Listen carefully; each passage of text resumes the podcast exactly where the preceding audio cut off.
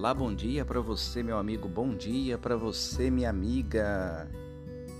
Agradecendo a Deus por mais uma semana que passou e estamos chegando no final de semana. Que o amor de Deus, o Espírito Santo esteja sobre cada um de nós.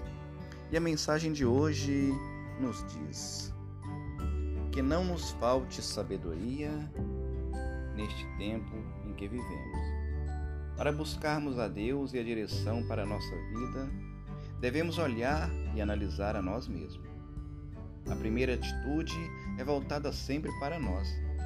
Quando sabemos usar dessa sabedoria evangelicamente, vamos ter de Deus a direção para ver as outras coisas da vida, onde devemos ir, como devemos agir e entender, sobretudo, os tempos em que vivemos. Saber escutar a Deus e deixar ser conduzido por Ele nos manterá no caminho certo.